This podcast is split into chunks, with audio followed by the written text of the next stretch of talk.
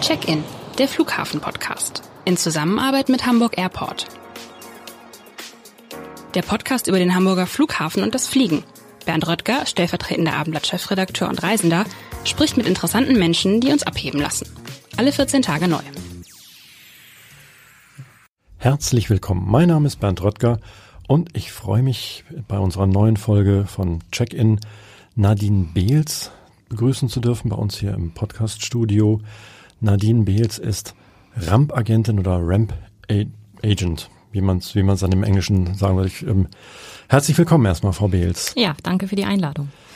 Ramp-Agent, was muss man sich darunter vorstellen? Das ist ja jetzt nicht kein Job für James Bond. Ähm, vielleicht auch, ne? keine Das Ahnung. ähm, nein, was, äh, äh, was muss man sich darunter vorstellen? Vielleicht können Sie es unseren Zuhörerinnen und Zuhörern einmal erklären. Was, was machen Sie genau am Flughafen? Ja, gerne. Also der Rampagent ist ein äh, bisschen äh, das Mädchen für alles am Flieger, ähm, ist zuständig für die Koordination der Beladung, Betankung, das Boarding, das Catering und alles und ähm, im Endeffekt äh, dafür verantwortlich, dass alles möglichst sicher und pünktlich auch abläuft, ganz im Sinne der Airline natürlich. Ähm, muss die unterschiedlichen Verfahren der einzelnen Fluggesellschaften kennen und anwenden, dafür sorgen, dass auch alle anderen Mitarbeiter diese wissen und so vollziehen, wie es gewünscht wurde. Und ähm, ja, ist im Endeffekt auch Ansprechpartner für alle unterschiedlichen Gewerke, die an einer Flugzeugabfertigung tätig sind. Das klingt jetzt noch sehr, sehr abstrakt, aber äh, wie muss man das vorstellen? Wenn ein Flugzeug äh, landet und an die Parkposition kommt, dann stehen Sie da und ähm, koordinieren das alles oder, oder äh, Ja, genau. Also es startet eigentlich schon vorher im Büro damit, ähm, dass der jeweilige Rampagent für seinen Flug die unterschiedlichen Unterlagen bekommt. Dazu gehören unter anderem beispielsweise eine Ladeanweisung für die für das Ladeteam, damit sie wissen, wie sie die Flieger beladen sollen in den unterschiedlichen Laderäumen. Die nimmt er mit raus, eventuell noch Informationen für die Crew an Bord, ähm, die diese benötigen, fährt raus, bevor der Flieger kommt und äh, läuft dann tatsächlich erst einmal die Parkposition ab, um einen sogenannten FOD-Check zu machen, um zu gucken. FOD, was heißt das? Genau, Foreign Object Debris. Das ist dann natürlich alles Englisch und viele Kürzel im Luftverkehr.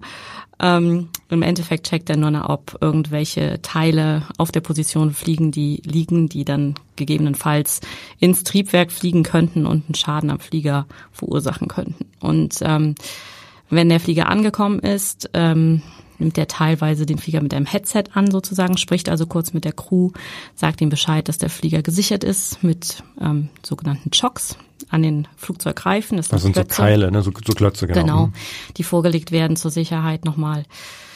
Dann äh, geht er einmal um den Flieger rum und checkt, ob der Flieger vielleicht mit irgendeinem Schaden schon reingekommen ist. Gibt es ab und zu mal, dass äh, Vögel die Nähe eines Flugzeugs suchen und das gegebenenfalls beschädigen. Und ja, dann werden alle anderen Gewerke dann ans Flugzeug gelassen, um ihren Job zu machen. Also alles startet dann auf Ihr Kommando und Sie Genau. geben dann sozusagen die Genau, Informationen weiter, äh, die die jeweiligen, also die zum Beispiel das Ladeteam braucht und, und, und die anderen. Genau, also es sind viele Standardprozesse auch involviert dabei, dass jedes Gewerk oder die Lader wissen, was sie auch zu tun haben. Es wird erstmal alles an Geräten rangefahren, es wird natürlich erstmal alles ausgeladen, was drin ist, ob Fracht oder Gepäck. Und ähm, anhand der Ladeanweisung, die der Rampagant dann der Ladegruppe ausgehändigt hat, wissen sie, okay, in diesen Ladenraum sollen die Frachtstücke oder so und so viel Gepäckstücke eingeladen werden. Da geht es ja dann nachher um den Trim des Flugzeugs, dass der möglichst Kerosin schonend sozusagen geplant wird und abheben kann. Also es geht nicht nur um die, um, ich hätte jetzt gedacht, die Beladung ist auch eine Frage der Sicherheit natürlich. Ähm, aber es geht halt auch darum, möglichst energiesparend äh, dann zu beladen. Genau. Ah, also okay. jede Airline ist dann natürlich auch auf dem Sparmodus, natürlich im Kerosinverbrauch, sowohl der Umwelt zuliebe als auch dem eigenen Portemonnaie zuliebe. Und deswegen werden von Load Controls, was heutzutage zentralisiert ist in diversen Ecken der Welt, werden diese Beladungen geplant und ähm, sind darauf ausgelegt, möglichst perfekt und ja, sparend ähm, zu fliegen danach. Wie muss mir denn, also laienhafte Frage.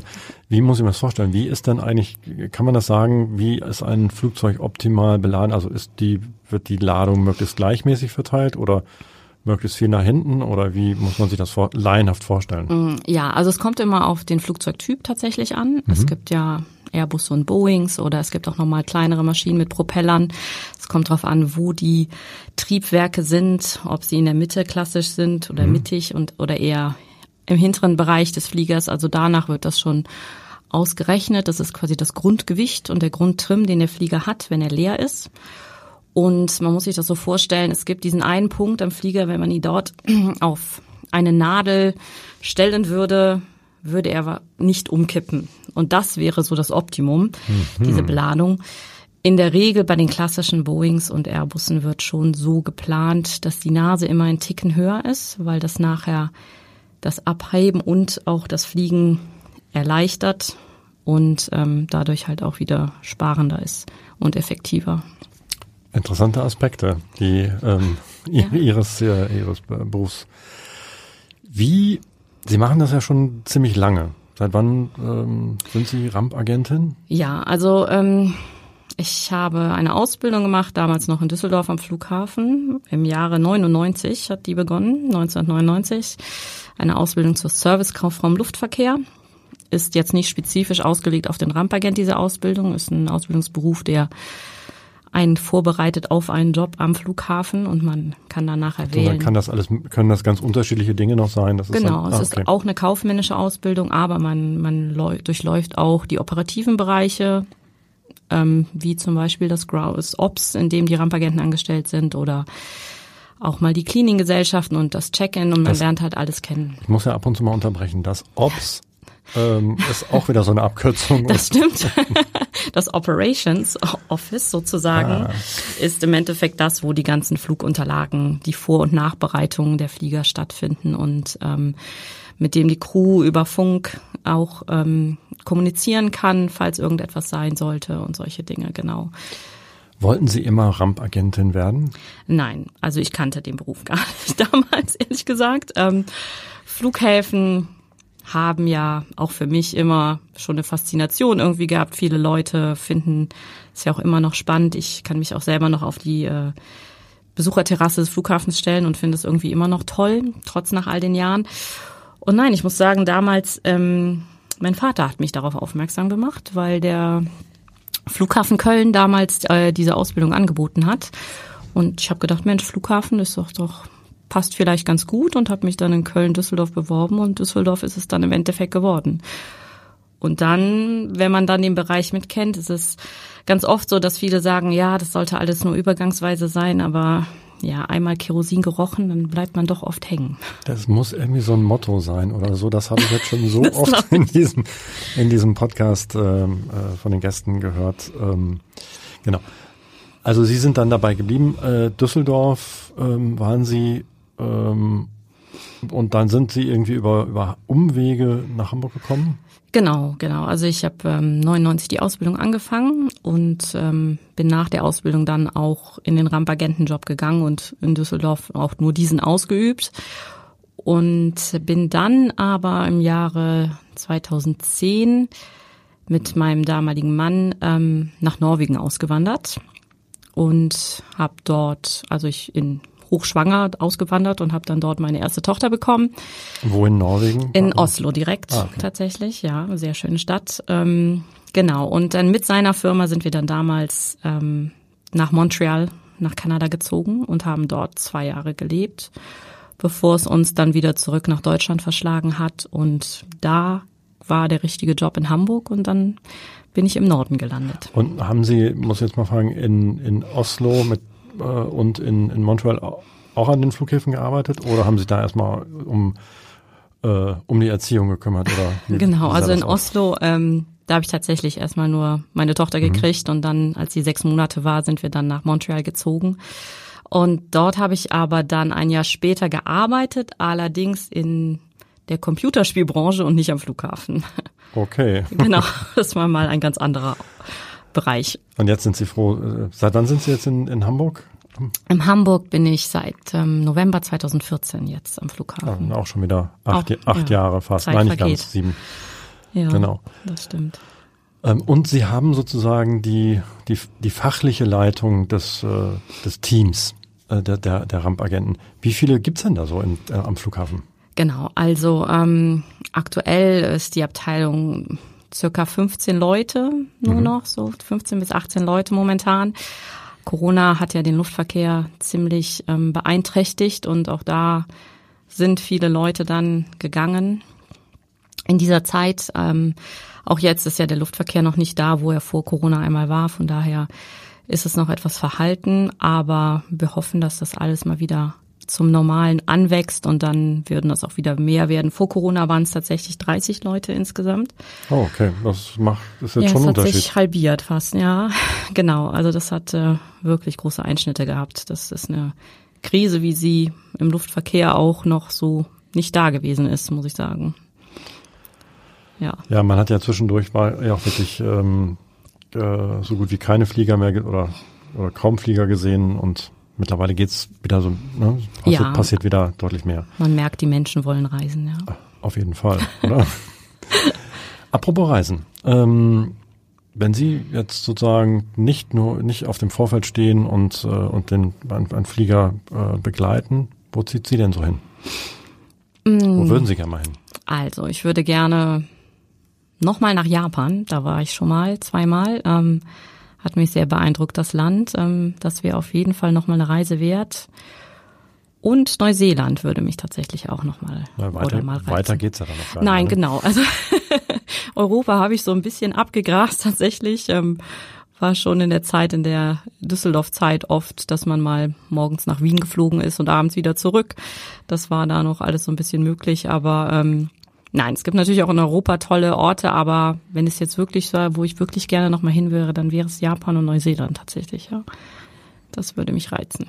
Ja, klingt nach spannenden, spannenden Zielen. Hoffen wir, dass das irgendwie dann nochmal äh, noch mal funktioniert. Aber vielleicht nochmal zurück sozusagen zum, zum Vorfeld und, Ja. und, und der Arbeit.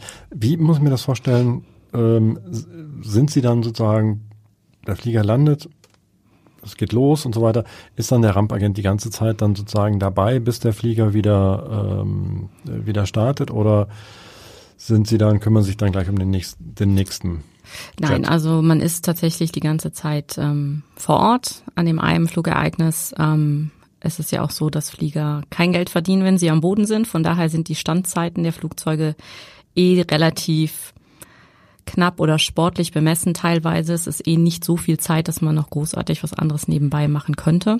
Das ist dann so ein bisschen wie bei so einem Boxenstopp äh, der Formel 1. Äh, be- be- bemühen In- sich alle, dass alles schnell geht. Genau, also ähm, der ist natürlich Safety First gilt tatsächlich wirklich immer so. Ähm, Habe ich damals auch jedem neuen Angekommenen immer mitgegeben. Also es kommt auf jeden Fall auf die Sicherheit zuerst an, aber natürlich ist Pünktlichkeit auch im Luftverkehr wichtig, denn äh, auch dort ist es ja im Himmel im Endeffekt wie auch bei uns auf den Straßen ähm, mit den ganzen Flugstraßen, die es dort gibt sozusagen.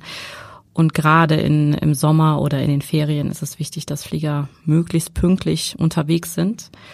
Und ähm, ja, da bleibt tatsächlich nicht mehr wirklich viel Zeit. Also man muss sich ja um das reinkommende Gepäck und Passagiere mit kümmern. Dann fehlt doch noch mal was vom Catering oder ähm, es muss doch noch mal eine Sonderreinigung geben oder es läuft im Boarding nicht, weil die Passagiere zu spät sind oder es gibt immer irgendwie was, was passiert. Ja, auch jetzt noch gibt es manchmal Dinge, wo ich denke, mein Gott, schon so lange im Luftverkehr, aber das habe ich auch noch nicht gehabt. Zum Beispiel? Ähm, na, es gibt äh, ganz banale Dinge, dass ähm, also Passagiere tatsächlich manchmal verschwunden sind, obwohl sie ihren Koffer aufgegeben haben, aber nicht mehr auffindbar am Flughafen. Es Das habe ich schon ein paar Mal bei so Durchsagen mitbekommen und kann es dann gar nicht fassen. Wo, wie kann man da, wie kann man verschwinden dann so? Ne? Ja, das ist, man kann sich im Duty Free, der scheint sehr gut zu sein. da kann man sich scheinbar schon mal gut verlieren. Ähm, dann gibt es äh, ja ganz äh, verrückte Dinge irgendwie. Ich erinnere mich noch an Flieger damals in Düsseldorf, da machte man den Flieger auf und es rollte einem ein Affenkopf entgegen zum Beispiel und ähm, der aus irgendeinem Gepäckstück rausgefallen war. Ähm, oder es gibt Verzögerungen. Es gab mal in Düsseldorf eine Bombendrohung. Da wurde der Flughafen gesperrt am ersten ähm, Ferientag der Sommerferien. Oh Gott. Ja, genau.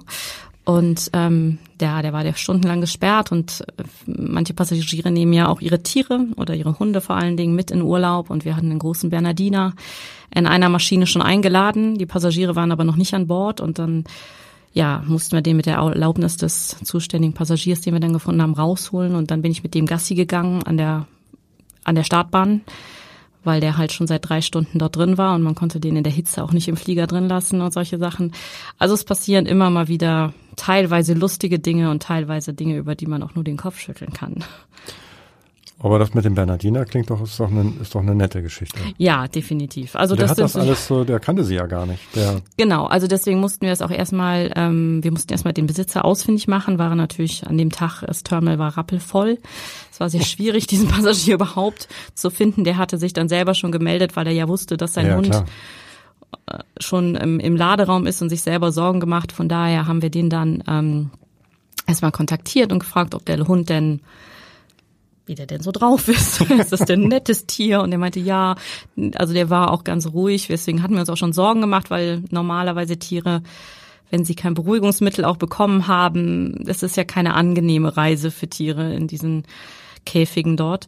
Ähm, nein, aber der war tatsächlich ganz lieb und ein Kollege hat dann den, den Passagier auch geholt, aber das dauerte etwas, aber wir haben dann den Hund tatsächlich schon mal rausgeholt und sind dann mit dem schon mal ein bisschen spazieren gegangen. Aber der war auch tatsächlich ganz lieb.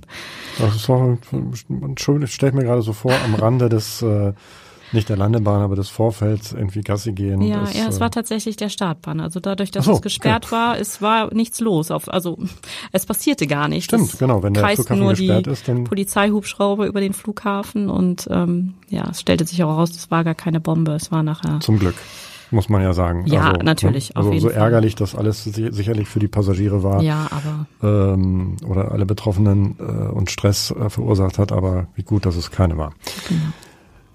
Ähm, da waren wir jetzt schon bei so einem ganz besonderen Ereignis. Ähm, gibt es so, wenn Sie so zurückblicken, äh, ja, noch besondere ähm, Momente, besondere Ereignisse, äh, an die Sie sich, naja, gern oder auch nicht gern zurück erinnern oder die einfach unvergesslich bleiben? Ja, also ich glaube, das, was so meine Generation auch mit äh, am meisten beeinflusst hat, ähm, war natürlich 9-11, also der 11. September 2001. Und die Geschehnisse, die dort in New York und in den USA passiert sind, ähm, hatten ja auch aufgrund dessen, dass es dort auch um Flugzeuge geht, ebenfalls einen großen, großen Einfluss auf die weitere Entwicklung des Luftverkehrs, die Sicherheitsmaßnahmen, die danach sich äh, geändert haben und all diese Dinge.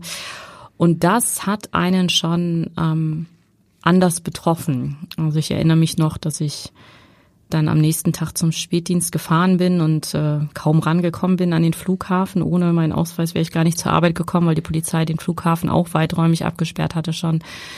Und ähm, das war eine ganz traurige Situation bei allen. Also da hat man auch gemerkt, dass es doch eine große Familie irgendwie ist, sowohl die Crews, viele haben geweint, weil man als Crew natürlich auch nochmal einen ganz anderen Bezug zu den Crews der entsprechenden Maschinen dort hatte. Und ähm, das war schon etwas, was uns alle ja kurz hat innehalten lassen in dem normalen Stress, den man eigentlich so hat. Und ähm, die Nachwirkungen haben sich ja komplett ausgebreitet danach auch. Ja, das war schon sehr einschneidend, muss ich sagen. Es ist ja nichts mehr so geblieben, wie es vorher war, ne? Also die, Genau, genau, was die Sicherheitsanforderungen genau. betrifft. Ja, das Gibt es, stimmt. gibt es da noch weitere?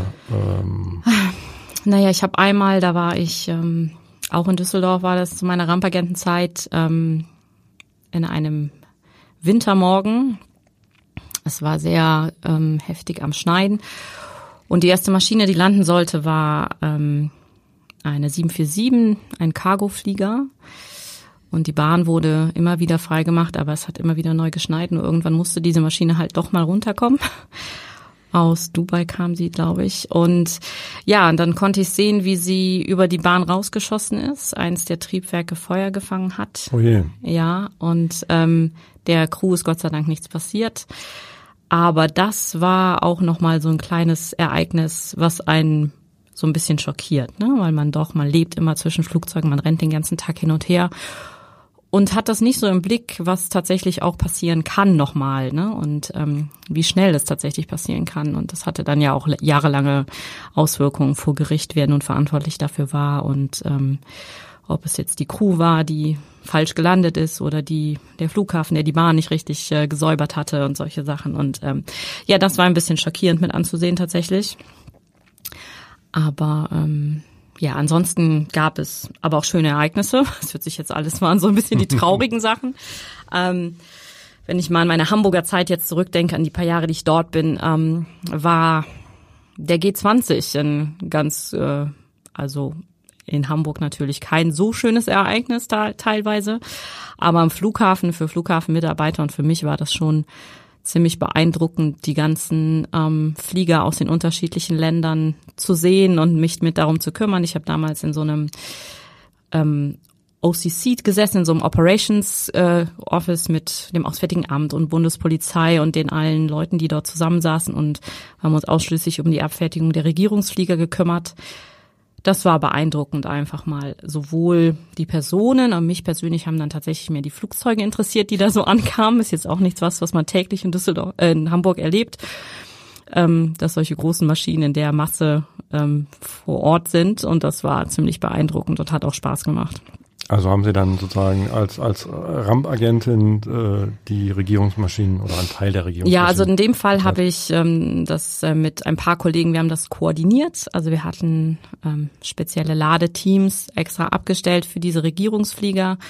Und ähm, wir haben das so ein bisschen koordiniert, weil es man vom Auswärtigen Amt oder von der Bundespolizei da mitbekommen hat, okay, jetzt ähm, möchte Mexiko abreisen und da mussten halt alle Geräte dorthin und es war so ein bisschen hin und her geschiebe, wo man dann hingeht, ähm, weil man natürlich den unterschiedlichen Regierungen das immer recht machen wollte und musste natürlich auch. Und es gab damals auch ähm, Vorgaben, weil es ja auch unterschiedliche äh, Länder und Sitten sind, teilweise, wie man sich da auch zu verhalten hat. Bei, ne, man darf manchen nicht die Hand geben in bestimmten Ländern. Ich weiß jetzt gerade nicht mehr, wo, bei wem es alles war, aber genau, also das war einfach interessant zu sehen und die, diese Masse an wirklich teilweise großen Maschinen und schönen Flugzeugen. Das ist halt für jemanden, der so ein Flughafenkind ist wie ich, ähm, immer noch beeindruckend tatsächlich. Das kann ich mir sehr gut vorstellen. Kam auch schon ein paar Mal sozusagen, ich glaube, G20 ist für den, war für den Flughafen zumindest, ähm, also für die Mitarbeiter ähm, da vor Ort,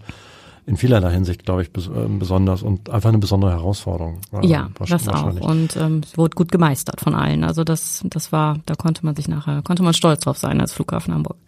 Sie haben im, im, im Vorgespräch auch noch ein Ereignis erwähnt, sozusagen eine Antonov, ähm, die Sie abgefertigt haben? Oder genau, als, also das war auch mal wieder zu Düsseldorf-Zeiten noch. Ähm, da kam die Antonov 124 regelmäßig, eine das große ist, Frachtmaschine. Ist das sozusagen, ich, muss ich mal ganz dann fragen, da gibt es ja unterschiedlich, aber ist das sozusagen dieses größte äh, Frachtflugzeug, ähm, was jetzt gerade in, in, in Kiew zerstört wurde, oder ist es etwas kleinere? Das ist der kleine Bruder. Der kleine Bruder. Okay. Genau, genau. In Kiew, das was also was in Hostomel zerstört wurde, das ist die größere Version nochmal gewesen. Ähm, war ja auch die einzige dieser Art. Also von daher die Antonov 124 ist die kleinere Version dieser Maschine. Ähm, ja, ein beeindruckendes großes Frachtflugzeug dennoch. Also es ist etwas, etwas, was die Nase vorne aufklappt, sozusagen, um damit man in den Frachtraum gelangen kann, kann eine Riesenmenge an Cargo transportieren. Und ähm, ja, dort den Pushback zu machen, also quasi am Headset mit der Crew zu stehen, während der Flieger zurückrollt und das okay zu geben, um die Triebwerke starten zu lassen, das war damals schon beeindruckend als Rampagent. Also da, das war schon ein stolzer Gang, den ich da gemacht habe. das hat tatsächlich ähm, Spaß gemacht, ja. Ja, das sind ja dann irgendwie, ich glaube, die die hat, hat ja riesige Triebwerke, zumindest das so ein Bild, was ich jetzt so vor Augen habe und ja auch nicht nur auf jeder Seite eins, sondern dann sind da gleich, äh, ich glaube, mindestens zwei ähm, und ähm, und das ist ja ein, wenn man da so als kleiner Mensch äh, davor steht, ist das doch gigantisch groß, ne, so diese, ja. diese Maschine. Ja, das ist schon sehr beeindruckend. Und es ist ein tolles Gefühl, wenn man denkt, man führt dieses Flugzeug quasi Gassi an seinem Headset.